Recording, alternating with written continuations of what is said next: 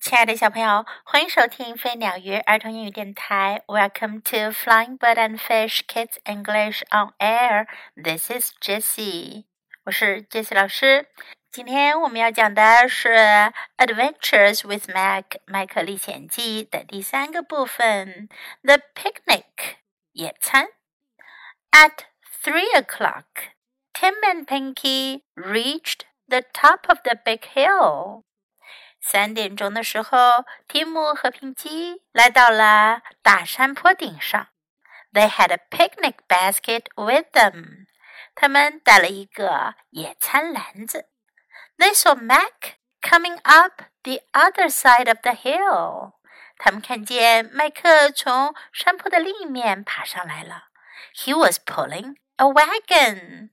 他还拖着一辆小拖车。In the wagon was box of crackers, a tin of ham, and a tin of jam. 拖车里有一盒曲奇，一罐火腿，还有一罐果酱。Hello, Mac, said Tim. My name is Tim, and this is Pinky. 提姆说：“你好呀，麦克，我是提姆，这是平基。We are glad you're here. 你能来，我们可真高兴。Sorry to be late," said Mac. "I had lost my key." 麦克说：“对不起，来迟了，我钥匙丢了。No one could get into the cabin, and I could not get out. 没有人能进小屋子里，我也出不来。But I found the key, so here I am. 不过后来我找到钥匙了，所以我来了。When do we eat？我们什么时候吃呀？Now said Tim and Pinky together. Tim 和 Pinky 一起说：“现在就吃。” Good said Mac. I like eating. 麦克说：“好的，我喜欢吃东西。” The three animals unpacked their lunch and began to eat. 三只动物打开他们的午餐，开始吃了起来。Tim had a bone, and Pinky had carrot and a cookie.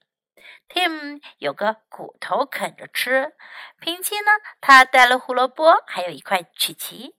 Mac had bits of ham and crackers and jam. 麦克吃了一点火腿，又吃一点饼干，再吃一点果酱。After lunch, Tim dug holes in the sand. 吃完午餐，Tim 就在沙地里打洞。Pinky hopped in the grass. 平七呢，在草地里跳来跳去。Mac sat on a stump and ate jam, bits of ham, and crackers. 而麦克呢，他坐在一个树桩上吃果酱、火腿，还有饼干。I think that it is time for rest," said Tim. Tim 说：“我觉得是时候睡觉了。” So Tim went to sleep on the grass. Pinky had a nap too. 于是蒂姆就在草地上睡觉了。平基也睡了个午觉。Mac looked at the sleeping animals. 麦克看着睡着了的动物们。He thought. I cannot stop to rest. I cannot sleep. This is a picnic. 他心想：“我可不能停下来休息，我可不能睡觉，这是野餐啊。” He had more crackers and jam and ham. 他又吃了更多的饼干、果酱和火腿。When Tim and Pinky woke up, they could not see Mac. 当提姆和平基醒来的时候，他们没看见麦克。They saw the cracker box. 他们看到了饼干盒。It was empty. 饼干盒已经空了。They saw the jam tin and the ham tin. 他们还看到装果酱和火腿的罐头。The tins were empty too. 罐头也都空了。then they saw Mac lying in the grass. 他们看到麦克躺在草地里。He was rather pale and very, very fat. 他看上去很苍白的样子，而且变得很胖很胖很胖。Please take me home, Mac groaned. 麦克呻吟着说：“请带我回家去吧。 ” Just put me in a wagon and take me home. 把我放在拖车上，带我回家去吧。I need a rest. 我需要休息。I need a long, long rest. 我需要很长很长时间的休息。Tim and Pinky put the fat little rat in the wagon and pulled him home. 提姆和平基把这只胖胖的小老鼠放在拖车里，把它拖回家去了。I think Mac is a friend," said Pinky as they walked down the hill. 当他们走下山坡，平基说：“我觉得麦克会是个朋友。” A friend who is very fond of eating," said Tim. Tim 说：“是个非常喜欢吃东西的朋友。” Mac did not say a word. 麦克一句话也没说。He was fast asleep. 他睡得可香了。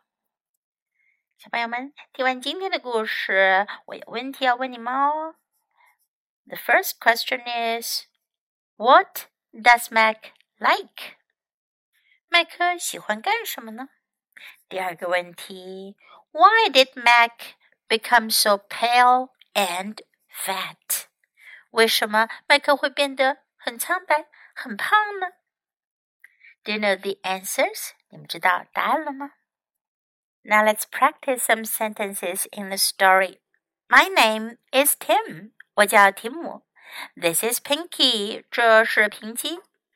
这两句话呀，是用来自我介绍和介绍别人的。 告诉别人自己叫什么名字，可以说 My name is。My name is Tim。我的名字是，我叫 My name is Tim。也可以说 I am Tim。介绍别人，我们通常可以说 This is。This is Pinky。这是平基。This is Mom。这是妈妈。We are glad you are here。你能来，我们很高兴。We are glad you are here. Sorry to be late. 抱歉迟到了。Sorry to be late. I had lost my key. 我把钥匙丢了。I had lost my key. So here I am. 所以我来了。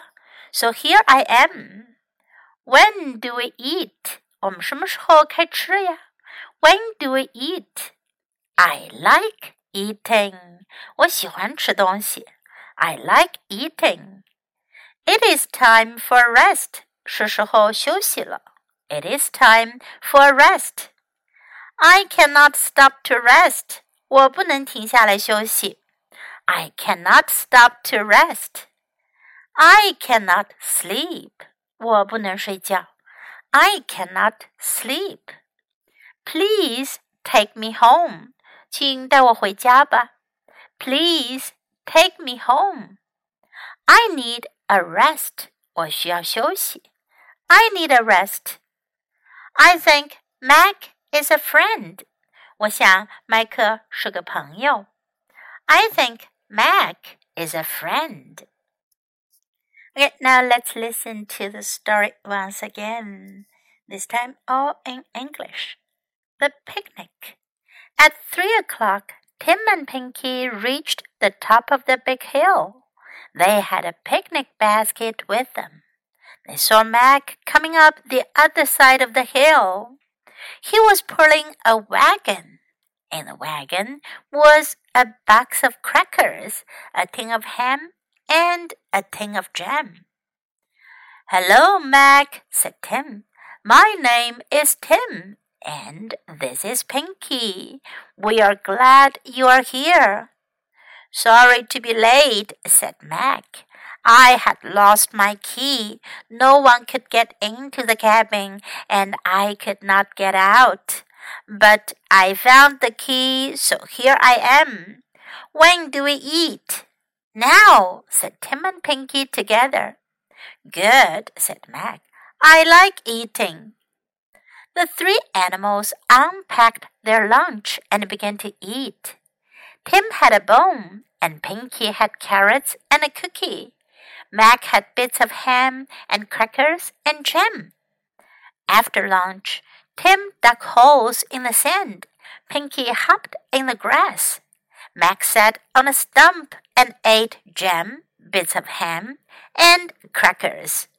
I think that it is time for a rest, said Tim. So Tim went to sleep on the grass. Pinky had a nap too.